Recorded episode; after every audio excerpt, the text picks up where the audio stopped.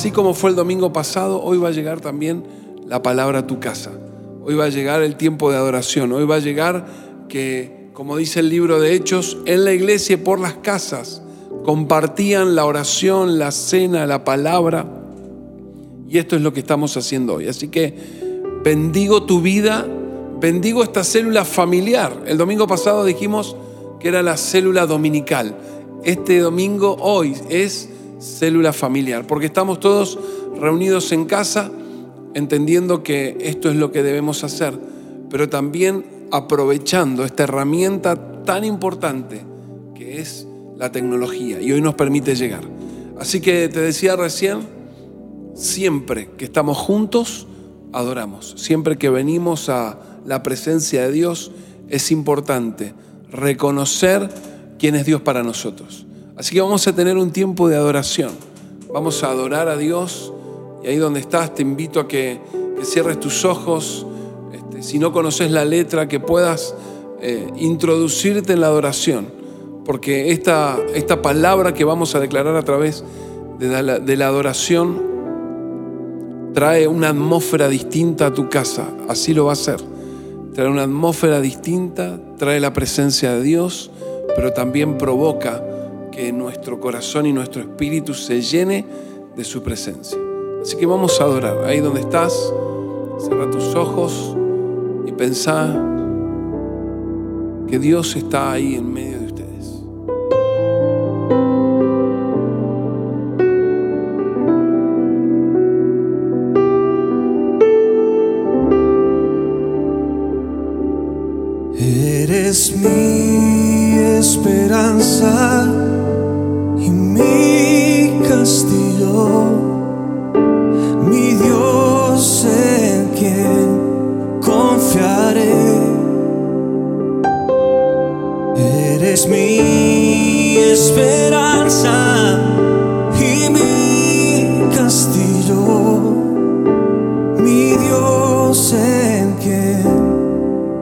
confiar.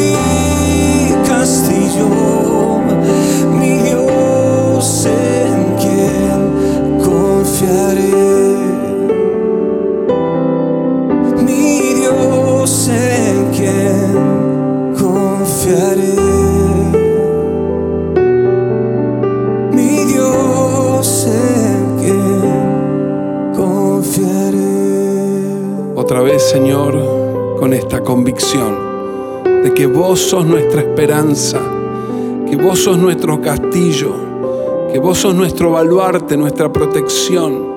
Hoy venimos delante tuyo como iglesia, como familias, en esta instancia de célula en las casas, para recibir tu presencia. Abrimos los cielos de cada hogar.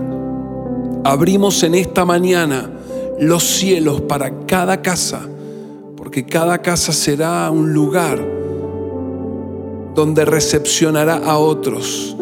Cada casa geográficamente distribuida en Mendoza será ese faro que traiga luz, esperanza a otros. Así que hoy, otra vez, con la convicción que nos da tu palabra, declaramos que solo vos sos nuestra esperanza, solo vos sos nuestro castillo, solo en, vos confiamos, solo en vos confiamos. En el nombre de Jesús oramos. Amén y amén. Qué gran declaración esta. Qué importante seguir teniendo esta convicción y ponerla en, palabras en la adoración. Tiene mucho poder.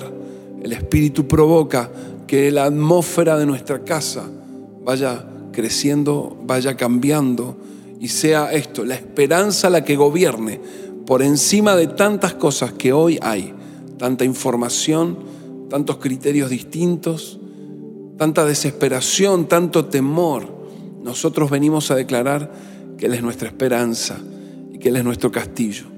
Así que con esa convicción vamos a acercarnos a la palabra hoy.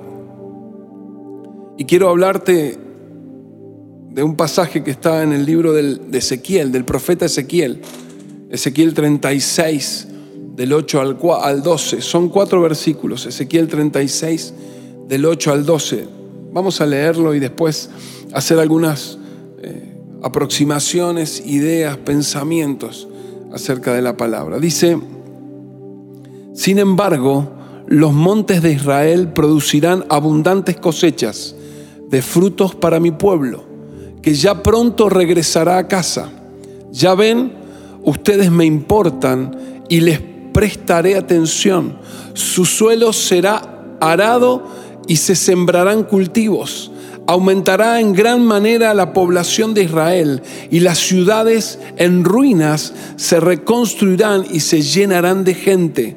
No solo aumentaré el número de habitantes, sino también de animales. Oh montes de Israel, traeré gente para que vuelva a habitarlos. Los haré aún más prósperos que antes, así sabrán que yo soy el Señor haré que mi pueblo vuelva, a transitarlos y ustedes formarán parte de su territorio. Nunca más privarán ustedes a mi pueblo de sus hijos. Interesantísima esta palabra. Siempre el contexto de una profecía traía corrección, el contexto de la profecía traía dirección, el contexto de la, de la profecía venía a darle al pueblo hacia dónde caminar. Le daba al pueblo también lo que Dios estaba pensando acerca de ellos. La palabra profética era correctiva, la palabra profética era para decirle, no es por ahí, no se equivoquen. Pero también la palabra profética venía a marcar lo que venía, venía a traer la, próxima estación de lo que Dios estaba pensando. Eso en general siempre fue la palabra profética. Y en este caso y en este contexto, Dios le pide al profeta Ezequiel no que le hable al pueblo, qué interesante, no que le profetice a Israel, sino que le profetice a la tierra. ¿Sí? Le dice al profeta, vas a hablarle a los montes, vas a hablarle al campo, vas a hablarle a los valles. ¿Por qué le pide esto? Siempre que venía un pueblo, un ejército más poderoso que se llevaba cautivo al pueblo de Israel, también traía desolación, traía ruina, traía desastres sobre la propia tierra. Provocaban que la tierra quedara en un estado inhabitable, en un, en un estado de improductividad. Y eso provocaba que fuera un lugar desolado, desierto, al cual nadie quisiera ir. pero Dios estaba preparando, Dios estaba armando un escenario donde la tierra era importante, donde la tierra iba a pasar a tener un papel sumamente preponderante. Y Dios le habla a la tierra para que produzca. Y mm, Dios le dice, así como en el Génesis, ahora le dice, vas a ser una tierra productiva.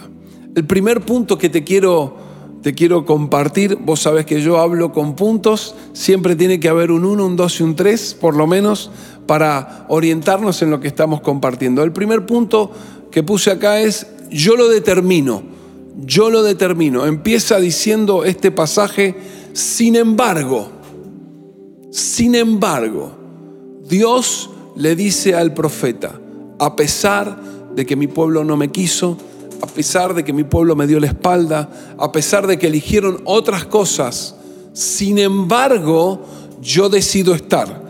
Sin embargo, yo voy a estar presente. Sin embargo, voy a traer una respuesta. Sin embargo, les voy a dar una solución. Qué increíble. Yo traigo una solución. Yo lo determino, dijo Dios. Yo determino lo que va a pasar de ahora en adelante. Y ese es el primer punto. Tenemos a Dios entrando con convicción. Tenemos a Dios hablándole al pueblo y haciendo que el contexto, como te decía recién, lo que él había pensado para esa nueva temporada de un pueblo que estaba lejos, que estaba cautivo, ahora viniera a darse, pero ya no en un contexto de, de, perdición, no en un contexto de desierto, no en un contexto de sequedad, sino en un contexto de abundancia. ¿Vos podés creer que esto puede pasar en esto que estamos caminando hoy? Vos podés entender o siquiera decir, Dios nos va a bendecir de tal manera que esto que hoy estamos viendo será circunstancial o como nos explicaba y enseñaba el pastor Mauri la semana pasada, será un escalón para ir más arriba, para subir y mirar. Dice la palabra de Dios en, el, en Romanos 8:28 que todas las cosas cooperan para el bien de los que aman a Dios y tienen un propósito en Dios. Así que esto es lo que para nosotros es una seguridad y una certeza. Todo lo que estamos viviendo, no sabemos cómo, no sabemos cuándo, pero sí sabemos que Dios lo usará para nuestro bien. Qué increíble. Dice entonces este primer punto, yo lo determino, Dios lo determinó. Dios lo determinó y si Dios habla y si Dios dice, Nada, nadie ni nada puede ir en contra de su palabra. Dios determinó estar. Dios determinó a pesar, a pesar de nosotros. Segundo punto, la tierra producirá. ¿Qué dice? La tierra producirá abundantes cosechas de fruto para mi pueblo. Hoy estamos viendo que la cuarentena, que este estado de encierro, que esta situación tan, eh, de, tanta incertidumbre, nos dice, te vas a quedar sin recursos, te vas a quedar fuera de la economía, se va a acabar los víveres, no vas a tener para darle a tu casa ni a tu gente. Pero yo te digo que la palabra profética que Dios trae es, la tierra producirá, la tierra producirá abundante cosecha de frutos para mi pueblo. Y ahí directamente Dios se ensaña con la tierra, le habla a la tierra que es la que tiene que producir, le habla a la tierra que es la que tiene que generar. Lo vemos igual como en Génesis. En Génesis de la nada creó, Dios de la nada trajo el mar, los cielos, los peces, las aves, de la nada hizo. Y en este momento, en esa condición de Dios, dice, la tierra va a producir la tierra va a producir. Dios quiere que tu tierra y la mía esté sana. Dios va a provocar que tu tierra y la mía estén sanas para producir abundante fruto. Nada de lo que Dios hace va a perjudicarte ni va a perjudicarnos, sino que por el contrario nos va a hacer crecer y nos va a formar en un tiempo de mayor fe de mayor profundidad. La tierra producirá. Y los destinatarios de esta bendición somos nosotros. Los destinatarios de esta bendición somos vos y yo, aquellos que somos su pueblo. Dios quiere bendecir a todas las personas. Dice segunda de Pedro 3:9 que no es que Dios está demorando porque sí su venida, como algunos piensan, sino que quiere que todos se arrepientan y se salve y que nadie se pierda. Ese es el deseo de Dios. Por eso Dios está apurado, Dios está trabajando en que la iglesia, como hemos venido diciendo, sea la que predique, que tome un lugar de preponderancia y haga que aquellos que no le conocen vengan a conocerlo. ¿Qué mejor que este tiempo para provocar esto en la vida de los que no conocen a Dios? La tierra producirá, la tierra va a traer abundante cosecha de fruto sobre tu casa, sobre tus relaciones, sobre tus proyectos, sobre tus sueños. Vendrá de parte de Dios un refrigerio Dios quería traer a su pueblo otra vez. Dios quería que ellos volviesen, pero que no volvieran de una manera en pobreza, en derrota. Dios no quería que el pueblo viniera a hacerse parte de otra vez la tierra prometida, pero en una tierra que no le provocara nada, en una tierra que no le diera nada, en una tierra que fuera árida y que no produciera. Por eso antes de que esta situación pasara, Dios prepara el escenario para la iglesia. Dijimos entonces, yo lo determino, lo dijo Dios, que Él determina. Segundo punto, que la tierra va a producir. Tercero, mi amor es incondicional. El amor de Dios hacia nosotros, hacia el pueblo es incondicional. Dice el versículo 9, ustedes me importan y les prestaré atención. La versión NBI dice, estoy preocupado por ustedes y los voy a proteger. ¡Wow! ¡Qué increíble! A pesar de nosotros, el amor de Dios está siempre. ¿Qué sería de nosotros? ¿Qué sería de nuestra vida si, Dios se relacionara con nosotros como nosotros lo hacemos entre nosotros? que estamos cobrando situaciones almáticas, que estamos pensando en cuánto me debe de favor el otro, en cuánto mal me hizo, en cuánto me dañó, en cuánto fue profundo en esas palabras que dijo. Pero Dios no es así. Dice que su amor es incondicional. Ustedes me importan, les voy a prestar atención, estoy preocupado por ustedes y los voy a proteger. Yo quiero tomar esta palabra para mí este tiempo. Yo me aferro del amor de Dios.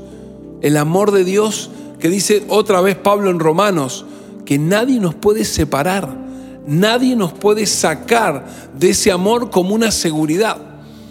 Y a veces nos quedamos pensando que el amor de Dios es una emoción, que el amor de Dios es un sentimiento, pero en realidad, como lo hemos compartido muchas veces, el amor de Dios es la esencia. La palabra dice que Dios es amor. El amor es su esencia. Él es amor y Él no puede negarse a esa esencia que tiene. Por lo tanto, cuando Él habla de que su amor nos va a alcanzar, de que su amor será una realidad, de que su amor estará para nosotros disponible y que nos va a proteger, eso es lo que va a venir a nuestra vida. Esta es la esencia. Yo creo que el Espíritu tiene que revelarnos que Dios nos ama profundamente y que Él está tan interesado y tan preocupado por vos y por mí, para que sea nuestra vida abrazada por ese amor en tiempos de dificultades, en tiempos tan tumultuosos. Nos acordábamos de cuando Jesús hablaba de las dos casas, comparando con la vida de aquellas personas que se acercan eh, a Dios, lo escuchan. Pero la diferencia, dice Jesús, está entre el que hace y el que no hace. Yo declaro sabio y prudente al que pone por obra, al que realmente toma la palabra y la hace. Interesante porque las tormentas, los vientos vienen para ambas casas. Dice el Salmo 23, aunque ande en valle de sombra y de muerte. O, o sabes, David sabía que iba a pasar por momentos difíciles, ya los había vivido. Él como pastor de oveja había pasado esas situaciones. Aunque ande en valle de sombra y de muerte, no temeré mal alguno, porque tú estarás conmigo. No era la oveja rápida, no era la oveja fuerte, no era veloz, no tenía garras, no tenía patas para patear. La convicción, la seguridad de la oveja estaba en la cercanía de su pastor. En cuán cerca tuviera esa vara y ese callado, que eran la que los iba a defender. Lo otro que quiero compartirte, el punto número cuatro, acordate que yo te meto en los puntos. La gente se multiplicará. Dios empezó a preparar a la tierra, le habló para que produjera, le habló de que esa producción y esa abundancia iba a estar cubierta en su amor y le dice, esto sabes para qué es Israel, sabes para qué es esto iglesia, para que la gente se multiplique. Traeré gente y ésta se multiplicará, le dijo a la tierra. Le habló al profeta para que le dijera a la tierra y para que el pueblo supiera que iban a ser más que iba a ser abundante, mucho más de lo que habían sido antes, mucho más. Mucha más gente, muchas más personas, más abundancia. Entonces la gente se multiplicará. ¿Sabes qué? El bienestar de tu vida, la paz que refleja tu casa, la abundancia que tengas, aun cuando tus ingresos sean los mismos, va a provocar que otros, que venga tu vecina y te golpee la puerta, que venga tu compañero de trabajo, que venga tu familiar y te diga, ¿qué pasa? Que todo está como está y vos tenés paz y vos tenés esperanza y vos estás bien. ¿Qué pasa con vos? Y ese va a ser el momento en el cual le vas a decir, mira, no hay eh, ciencia en esto. Dios es el que sostiene mi vida. Dios es el que provee mi vida. Dios es el que está con nosotros. Y puede ser tu Dios. Si vos querés, Dios puede ser tu Dios se multiplicará la gente. Te voy a decir lo que va a pasar.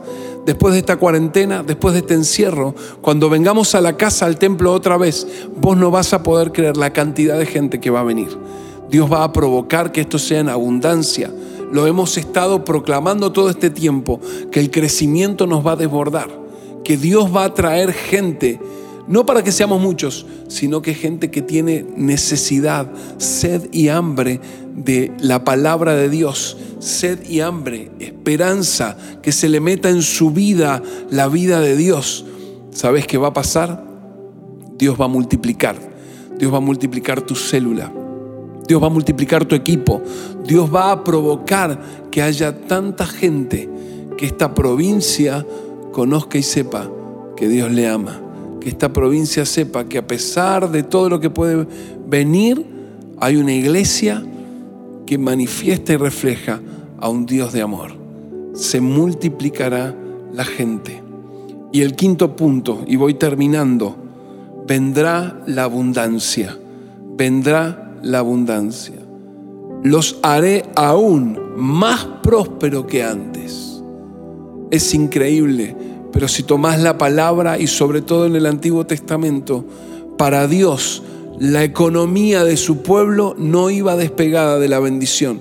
No es solamente te voy a bendecir y vas a ser sano físicamente, te voy a bendecir y vas a ser sano emocionalmente, te voy a bendecir y tu familia va a estar ordenada. No, no, también dice que va a traer abundancia. Los haré más prósperos que antes. Eh, para Dios no hay una separación en estos términos. Somos sanos emocionalmente, sanos espiritualmente y somos prósperos. Somos prósperos. ¿Sabes qué? La manifestación concreta de que Dios está con nosotros será la prosperidad económica. Otra vez digo, quizás tengas el mismo sueldo, pero alcances más cosas. Quizás tengas la misma entrada económica, pero puedas alcanzar más cosas. Y en ese caminar de fe, Dios te va a prosperar más abundantemente de lo que lo había hecho hasta ahora. Yo lo creo, yo lo creo. La disposición de recursos para satisfacer tus necesidades, tus sueños, las cosas de todos los días, pero también, ¿sabes qué? Para acompañar a tu vecino, a tu amigo, a tu familiar que está en necesidad. Nadie te va a prestar vos vas a prestar. No vas a hacer cola, vas a hacer cabeza. Yo te lo declaro en el nombre de Jesús. Dios le está profetizando a esta tierra de Mendoza. Dios le está profetizando para que la tierra produzca fruto, para que la tierra se multiplique, pero también para que la iglesia venga a manifestar un Dios de poder, un Dios lleno de misericordia. Quiero decirte que este tiempo va a pasar, que el coronavirus se va a quedar seguramente como la influenza y la gripe A. Y depende de nosotros, depende de nosotros cómo pasemos este valle de sombra y de muerte. Nos aferremos a la instancia de un buen médico, que no está mal, nos aferremos a un consejo de alguien que tiene años y puede aconsejarte y decirte qué hacer, no está mal. Pero lo único que nos va a permitir salir victoriosos creciendo es aferrarte a Dios y a su palabra. Así que quiero decirte y profetizarte, perdón, en el nombre de Jesús, que vienen tiempos de abundancia vienen tiempos de prosperidad y tiempos de multiplicación, que será la manifestación de que Dios está con nosotros. ¿Sabes qué dice el pasaje varias veces en el capítulo 36? Yo lo hago porque soy Dios. Yo lo hago para que me conozcan. Yo lo hago esto para que sepan que Dios lo hizo. Y no va a caber duda cuando la gente te vea, cuando la gente esté con vos, de que lo que hay en tu vida, en tu familia, a tu alrededor, es por la intervención sobrenatural de Dios. Quiero que te vayas con este pensamiento. La intervención sobrenatural de Dios es la que viene sobre tu vida ahora, es la que viene sobre tu familia, tus proyectos y tus sueños. Así que te invito ahí donde estás en casa querés tomarte de la mano, querés cerrar los ojos, querés arrodillarte con la libertad que te da estar ahí en casa, pero vamos a profetizar y vamos hoy a tomar esta palabra como parte de lo que Dios nos está diciendo. No importa cuán fuerte sea el viento, no importa cuántas cosas el diablo quiera movilizar para darnos temor, para que podamos dejar de creer, para que nos quejemos de Dios, no importa lo que Él traiga. Dios siempre va a estar para aquellos que lo requieran, para aquellos que crean en Él. Así que te invito a que cierres tus ojos, por favor, que ahí tomes lugar. Estás en tu casa, estás en libertad. Y vamos a orar, vamos a pedirle al Espíritu de Dios que nos revele esta palabra, que la ponga en nuestro espíritu, en nuestro corazón y que venga esta palabra a traer fruto sobre nuestra vida, nuestra familia y sobre nuestro tiempo. Espíritu Santo, en el nombre de Jesús, tomamos esta palabra y levantamos una voz profética sobre todas las familias de manantiales, sobre cada familia y cada persona que es parte de esta casa. Hoy declaramos que esta palabra de abundancia, que esta palabra de restitución, que esta palabra de prosperidad y de sanidad le alcanza. La tierra estaba desolada, la tierra estaba abandonada, los valles y los montes, no había quien los caminase. Pero vos, a través del profeta, trajiste la palabra que volvió a traer vida. Trajiste la palabra que vino a traer la convicción de que venía un renuevo y de que este tiempo ya había pasado y que de tu pueblo iba a venir la abundancia, la multiplicación y la prosperidad. Yo en el nombre de Jesús declaro que pasaremos este tiempo, pasaremos este tiempo con fe, pasaremos este tiempo con la convicción de que vos nos haces crecer, nos llevas a más. Pasaremos este tiempo sabiendo que otros te van a conocer. Pasaremos este tiempo y cuando miremos para atrás podremos ver que nunca nos dejaste, que siempre estuviste con nosotros y que tu palabra se cumplió. Sí, Señor, tu palabra se cumplió. Nadie podrá decir que mentiste, nadie podrá achacarte nada, ni ir en contra de lo que vos has hecho en medio nuestro. Volveremos y veremos rostros nuevos. Volveremos y veremos familias nuevas. Volveremos y veremos una iglesia feliz. Volveremos y veremos paz. Volveremos y veremos sanidad. Señor, ese es el tiempo que caminamos. Ese es el tiempo que caminamos. En el nombre de Jesús. En el nombre de Jesús. Te adoramos Dios. Declaramos que vos sos más fuerte y más poderoso que cualquier cosa que el diablo y el mundo o el sistema quiera traer. Sí, Señor. Ahí donde estás, en tu casa. Comenzá a darle gracias a Dios por esta palabra que trae esperanza, por esta palabra que trae la posibilidad de que lo que va a venir será mejor. Se puedo ver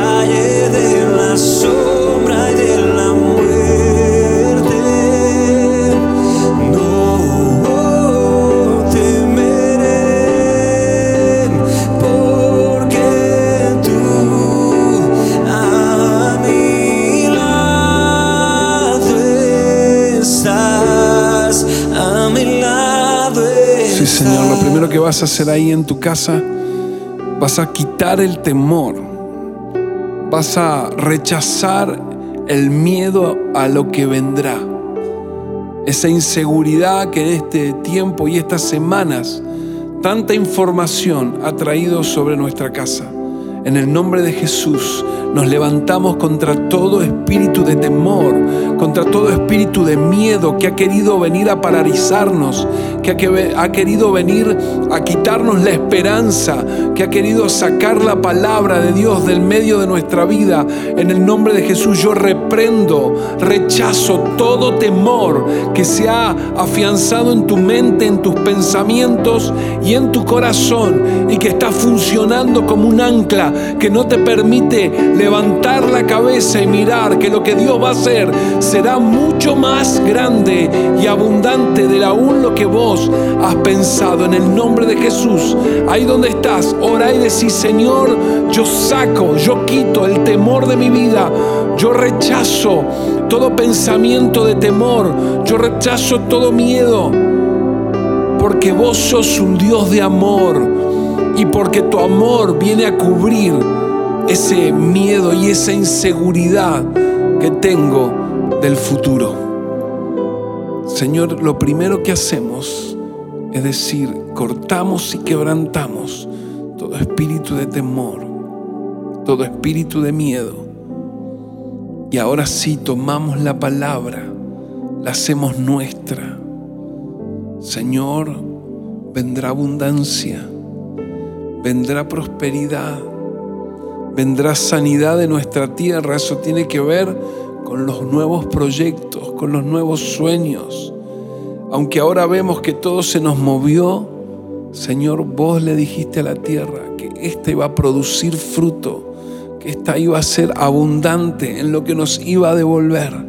Y nosotros creemos que esto será así sobre nuestros sueños, nuestros trabajos, nuestros proyectos, nuestros emprendimientos. En el nombre de Jesús declaro que no mermaremos y que lo que Dios ha dicho acerca de tu emprendimiento, de tu trabajo, vendrá a ser una realidad aún en este momento. En el nombre de Jesús, yo suelto esta palabra sobre cada familia, sobre cada persona de esta iglesia manantiales. Sí, Señor. Sí, Señor. Y declaramos que tu paz inunda toda nuestra casa. Tu paz inunda la atmósfera que caminamos.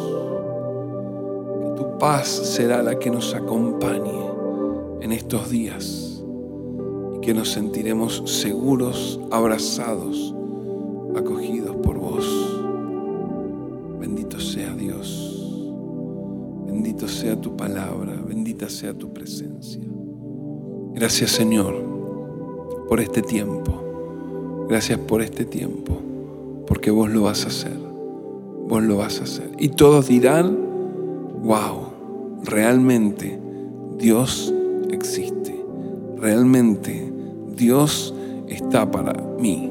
Realmente puedo conocer a un Dios que hace las cosas sobrenaturalmente. Señor, levanto mi mano en señal de bendición a toda esta casa manantiales y tu palabra irrumpa tu presencia abrace y sea, Señor, un tiempo en el cual muchos te conozcan. En el nombre de Jesús oramos. Amén y amén. Cierro con esto. Viene tiempo de evangelización, viene tiempo de multiplicación y el tiempo de caminar la visión, que es la que nos va a sostener. Iglesia amada, Dios te bendiga, tengas un hermoso domingo y que esta semana que viene por delante sea una semana de bendición. En el nombre de Jesús. Dios te bendiga.